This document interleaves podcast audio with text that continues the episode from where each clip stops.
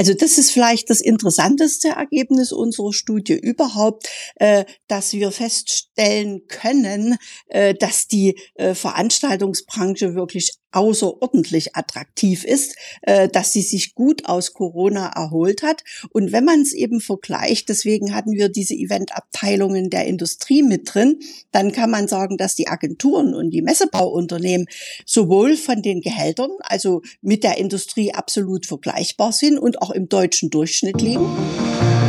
Hallo und herzlich willkommen zur fünften Ausgabe des Forward Podcast.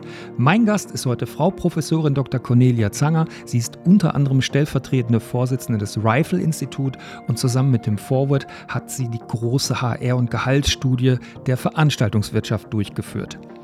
Genauer gesagt, die erste Hälfte ist abgeschlossen und über die Ergebnisse dieser ersten Phase spreche ich heute mit ihr es sind ganz interessante Zahlen, die eben auch einen neuen Blick auf unser People-Business werfen.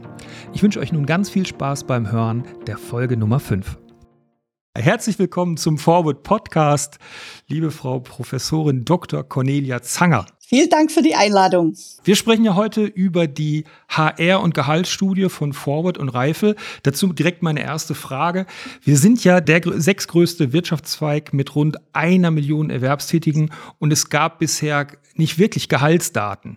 Warum haben jetzt der Forward und das Reifel Institut gemeinsam eine HR- und Gehaltsstudie für die Veranstaltungswirtschaft auf den Weg gebracht?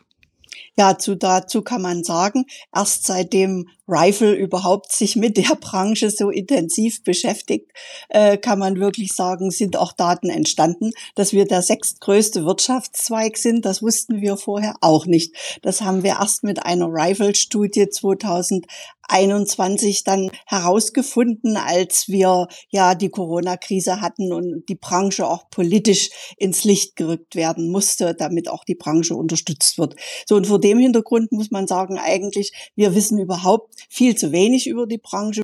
So und jetzt ergab sich natürlich äh, im, im Frühjahr letzten Jahres, äh, im März, April, hatten wir die Restart-Studie gemacht und stellten mit Entsetzen fest, dass die Kosten explodierten insbesondere auch die Kosten für das Personal. 60 Prozent teilweise Mehrkosten und viele Geschäftsführer und Vorwortmitglieder, auch Alarmstufe Rot-Mitglieder, die haben darüber berichtet, äh, dass ja der Markt ausgedünnt ist, dass es keine Arbeitskräfte gibt, dass wir ein riesen Arbeitskräftedefizit haben, Arbeitskräftemangel haben, äh, einfach nirgends Fachkräfte mehr zu bekommen sind, wo vor Talents und so weiter, also die mhm. Probleme äh, hier am Markt aufgetreten sind. Und da entstand natürlich einfach mal die Notwendigkeit zu sagen, wo stehen wir denn überhaupt mit den Gehältern?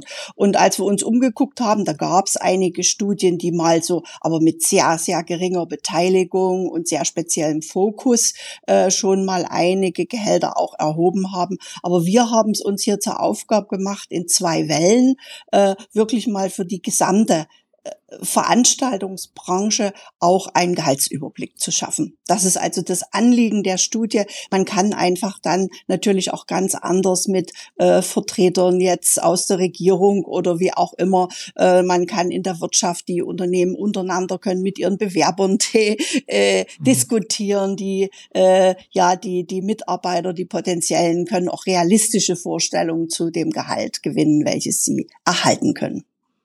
Und welche Unternehmen haben Sie jetzt konkret in dieser ersten Phase, in dieser ersten Welle gefragt und wie viele haben da mitgemacht?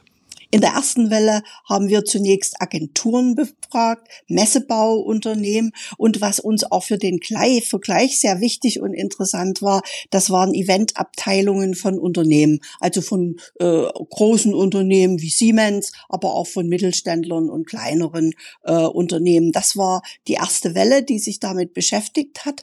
Und wir haben 365 Teilnehmer, also wir haben sehr viele Aufrufe, aber es war ein sehr komplizierter, langer langer Fragebogen und 365 haben das dann durchgehalten. Aber da muss man sagen, das ist mit Abstand äh, die zahlenmäßig größte Studie, die es in dem Bereich überhaupt gibt. Und die teilen sich auch sehr gut auf, muss man sagen. Ist wirklich ein Drittel Agenturen gelungen, ein Drittel Messebau und ein Drittel Eventabteilung. Da haben wir uns auch sehr gefreut. Was haben Sie jetzt genau rausgefunden und welche Ergebnisse finden Sie besonders beachtenswert?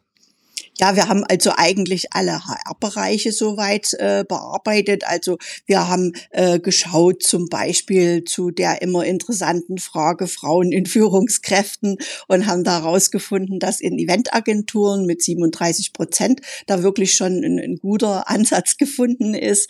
Aber wir haben natürlich auch viele äh, andere Fragen untersucht. Wir haben also gefragt zum Beispiel, wie viel Vollzeitbeschäftigte äh, gibt's, wie viel sind in Teilzeit beschäftigt, äh, wie viel Homeoffice äh, gibt's, also wie ist der Anteil der Unternehmen, die Homeoffice gewähren, wo sind die Schwerpunkte von Homeoffice, logischerweise im, im kaufmännischen Bereich, im Verwaltungsbereich, dort wird mittlerweile 99 Prozent Homeoffice gewährt. Ja, wir haben zum Anteil der Azubis gefragt, wir haben natürlich zur Firmengröße, also um so eine gewisse Repräsentativität äh, der Studie dann auch zu erhalten. Und das hat eigentlich ganz gut geklappt.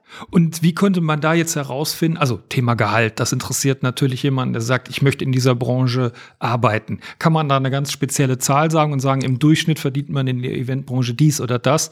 Ähm, wie ermittelt man das bei den unterschiedlichsten Positionen? Ja, das haben wir natürlich. Das ist der Kern der Studie und das haben wir natürlich sehr genau ermittelt. Und zwar hat eine Expertengruppe des Vorwort da zusammengesessen unter der Leitung von dem Jörn Huber und äh, die haben also da 25 Skills herausgearbeitet, also so typische Skill-Profile, äh, die es für die Beschäftigung in der Event-Messe-Branche gibt. Also erstmal nur in dieser Agenturen, Messebaubereich und so weiter. Also wir haben die diese erste Stufe jetzt erstmal mit Skills untersetzt. Diese 25 Skills, die wurden also für den Fragebogen ganz detailliert beschrieben, so dass man also genau wusste, jeder Befragte konnte der ganz genau sagen, was gemeint ist, welches Beschäftigungsprofil. So, dann haben wir pro Beschäftigungsprofil gefragt, was haben die vor Corona verdient und was haben die nach Corona verdient. Also wie hat sich das entwickelt? Können wir denn ganz konkret sagen, wie sich jetzt zum Beispiel das Gehalt prozentual verändert hat von gewissen äh, Positionen in der Veranstaltungsbranche? Nehmen wir hier mal Projektleiterin, Projektleiter. Haben Sie da Zahlen, wie, wie sich das Gehalt da verändert hat? Ja, wir können erstmal pauschal sagen, dass für alle das Gehalt gestiegen ist. Alle 25 Positionen, die wir untersucht haben, haben einen Zuwachs an Gehalt erfahren während äh, Corona oder nach Corona eigentlich. Wir haben ja 22 gefragt, Ende 22, wo es dann schon fast durch war, das Thema. Ja, und da kann man sagen, beim Projektleiter hat sich äh, das Gehalt durchschnittlich um 8,9 Prozent äh, erhöht. So, dann haben wir zum Beispiel Consultants im Kreativbereich uns angeschaut. Da waren das 7,3 Prozent. Äh, der Assistent oder die Assistentin der Geschäftsführung, die hat 5,7 Prozent mehr gekriegt. Und einer, der wirklich sehr äh, zugelegt hat, das ist, sind die Meister und gegebenenfalls Meisterinnen im Messebau. Die haben 9,8 Prozent mehr erhalten, um also bloß mal ein paar Beispiele aus der Studie hier zu nennen. Ist damit die Branche eigentlich ein attraktiver Arbeitgeber, wenn man das jetzt mal rein von den Gehältern betrachtet? Ähm, also ich will darauf hinaus, wie sieht es aus mit Bezahlung, mit den Nebenleistungen, mit der Work-Life-Balance? Das sind ja oft so Kritikpunkte gewesen, wo man sagt, ah, Veranstaltungswirtschaft, vielleicht ist das Problem des Fachkräftemangels auch hausgemacht. Wie sieht es denn jetzt mal rein von den Zahlen aus? Wie attraktiv ist diese Branche? Ja, also das ist vielleicht das interessanteste Ergebnis unserer Studie überhaupt, äh, dass wir feststellen können, äh, dass die äh, Veranstaltungsbranche wirklich außerordentlich attraktiv ist, äh, dass sie sich gut aus Corona erholt hat. Und wenn man es eben vergleicht, deswegen hatten wir diese Eventabteilungen der Industrie mit drin, dann kann man sagen, dass die Agenturen und die Messebauunternehmen äh, sowohl von den Gehältern, also mit der Industrie absolut vergleichbar sind und auch im deutschen Durchschnitt liegen. Also ich habe es auch mit deutschen Durchschnittsgehältern beispielsweise von Statista oder Stepstone und so weiter verglichen. Also da kann man sagen, die liegen absolut dort im Durchschnitt. Und das andere ist, dass wir sehr, sehr viel attraktive Nebenleistungen haben. Und die finden wir zum Beispiel in den Eventabteilungen in der Industrie nicht. Also um da mal ein paar Beispiele zu nennen. Also am meisten vorhanden sicher ist das Diensthandy. So, dann kommen natürlich dazu, dass Weiterbildungs Bildungsmöglichkeiten in sehr großem Umfang auch eingeräumt werden für die Beschäftigten, um also einen Karriereweg zu machen.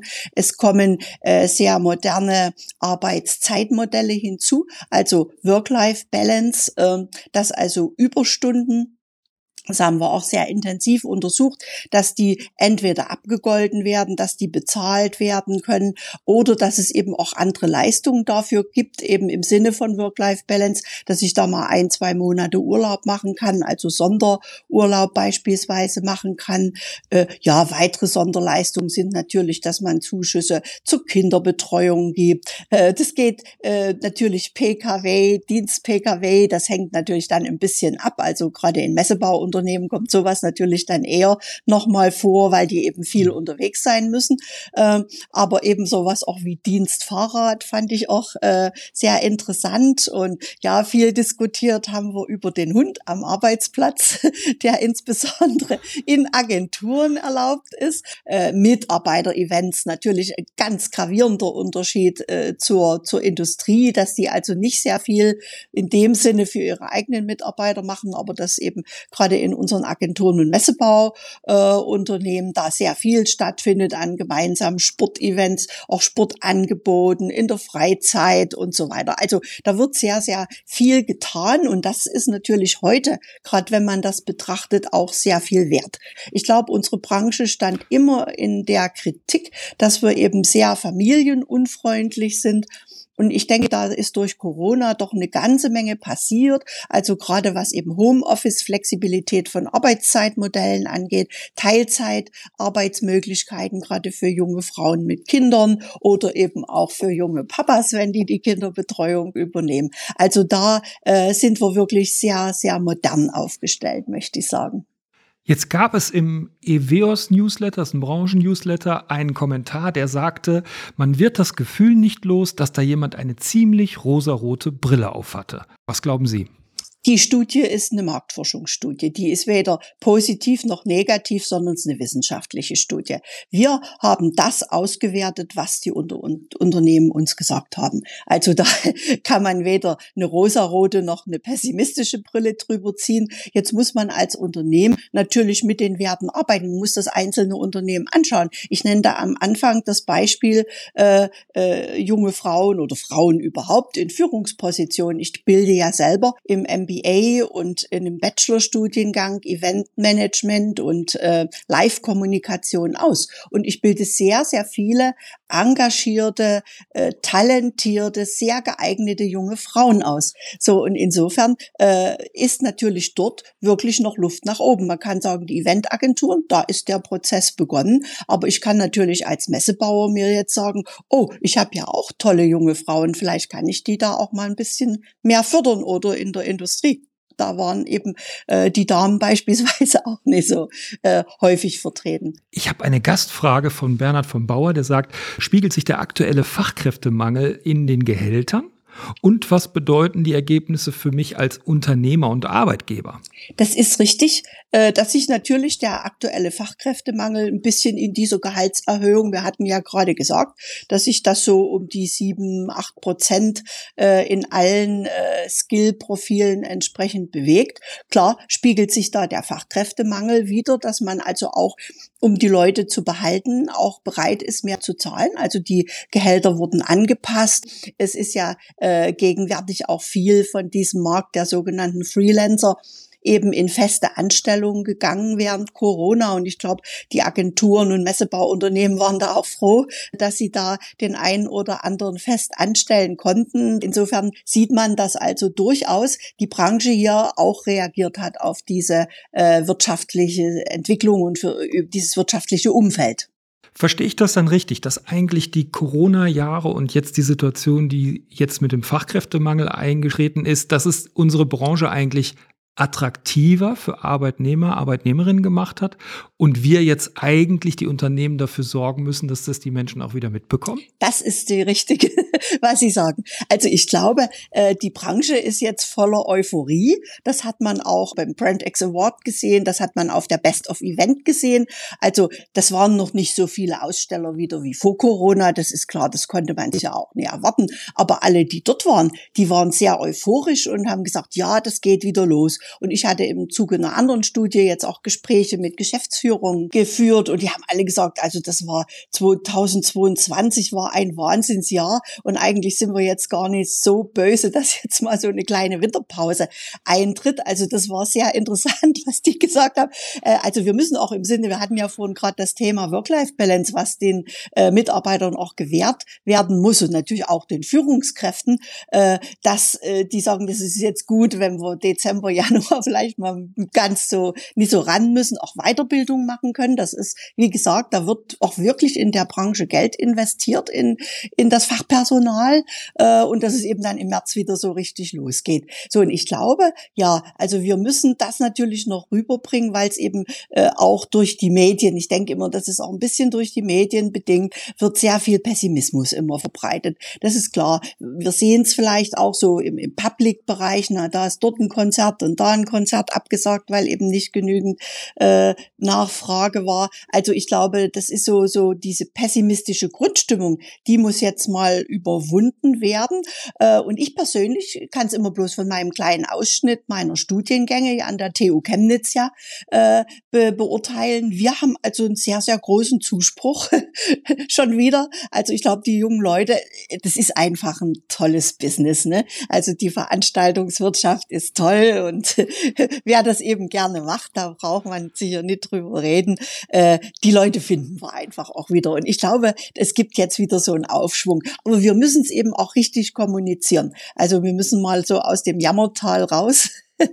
und auch wirklich sagen, gerade die HR-Studie, die bringt jetzt einfach wirklich Zahlen äh, dafür, dass wir einfach attraktiv sind äh, und dass, dass wir uns überhaupt nicht verstecken müssen vor anderen Branchen. Jetzt steht ja die zweite Welle an, also die zweite Phase der Umfrage. Welche Unternehmen nehmen Sie da in den Blick und ja, wie kann man da mitmachen? Wie kann man da teilnehmen? Ja, als erstes natürlich der Aufruf. Die Studien sind immer nur so gut, äh, wie wir Anzahl von Personen haben, die also dann unseren Fragebogen für ihr Unternehmen äh, beantworten. Also es ist wirklich der Aufruf in der zweiten Welle auch dort entsprechend aktiv teilzunehmen. Diesmal wird es einen deutlich gestrafften Fragebogen geben. So, und wir haben uns diesmal eben äh, Bereiche vorgenommen, die jetzt noch nicht Gegenstand wären. Der, äh, ein der wichtigen Bereiche ist natürlich die gesamte Veranstaltungstechnik, also Licht Ton, Medientechnik, was ein, ein sehr großer Anteil äh, der Unternehmen in unserer Branche ist. Also die werden wir dabei haben. Dann werden wir natürlich das Catering dabei haben. Das sind ja auch sehr, sehr wichtige Vertreter unserer Branche. Dann haben wir Ausstattungen dabei und IT-Technik, also so Medientechnik, IT, was natürlich für digitale Events, für hybride Events in den letzten Jahren also sehr wichtig hier geworden ist. Wann startet diese zweite Studie? Wann geht's da los? So schnell wie möglich. ja, wir sind noch, wie das immer so ist, das muss ja der, der Pharma, der Arbeitskreis muss das ja abstimmen. Also wir müssen noch die genauen äh, Skillprofile, die weitestgehend schon erarbeitet sind, festlegen. Und dann müssen wir nochmal unseren Fragebogen festzurren und natürlich dann muss er noch programmiert werden und dann wird er hier von der TU Chemnitz an den Start gebracht. Also ich denke, wir werden so Mitte Februar mit dem Fragebogen dann an den Start gehen und bitten schon jetzt alle intensiv wirklich sich bereit zu halten. Denn ich glaube, jeder hat dann am Ende was von den Daten, die wir dort erheben, aber ist natürlich immer so gut, wie viele entsprechend mitarbeiten. Traditionell zum Schluss kommen drei schnelle Fragen. Einmal Act, einmal Connect und einmal Forward. Fangen wir mit ACT an. Was möchten Sie der Branche zurufen? Wie soll sie ins Handeln kommen? Ja, ich glaube, einfach so weitermachen, so euphorisch, wie es das letzte Jahr aufgehört hat. Nicht nachlassen und im Frühjahr richtig durchstarten.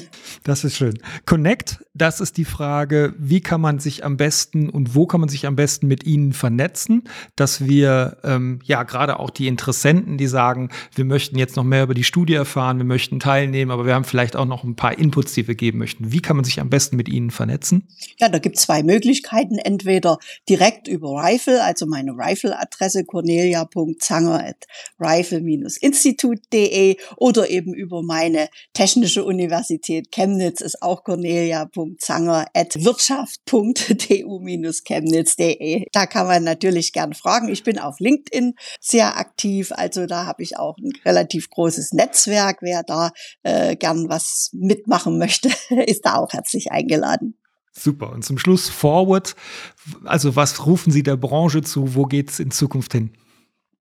Ja, ich glaube, äh, wichtig ist, dass wir einfach die Sichtbarkeit noch mehr erhöhen, äh, dass wir gegenüber der Politik uns positionieren und immer wieder positionieren. Ich denke, das ist ja während Corona schon ganz gut gelungen, aber die dürfen uns nie vergessen. Na, die beschäftigen sich jetzt wieder mit, mit Automobil und allen möglichen, aber die dürfen uns auch nicht vergessen. Also ich denke, dort müssen wir dranbleiben und dafür müssen wir gemeinsam uns stark machen. Also ich denke, wir brauchen vielleicht äh, eben auch weiter solche Veranstaltungen äh, wie eben die, die Best-of-Event und die Euroshop als nächste Messe und so weiter. Also da müssen wir dranbleiben natürlich.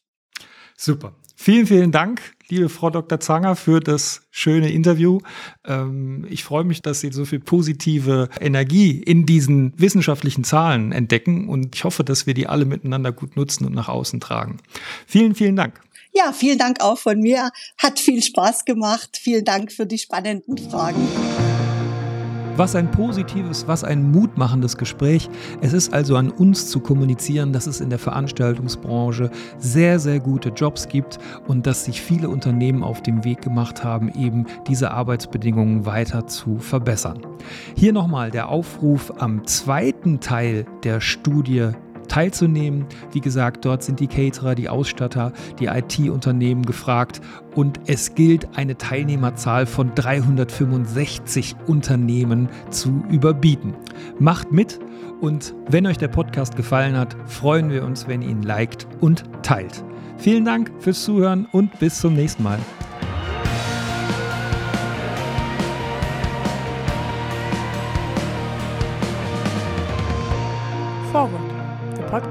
Bundesvereinigung Veranstaltungswirtschaft.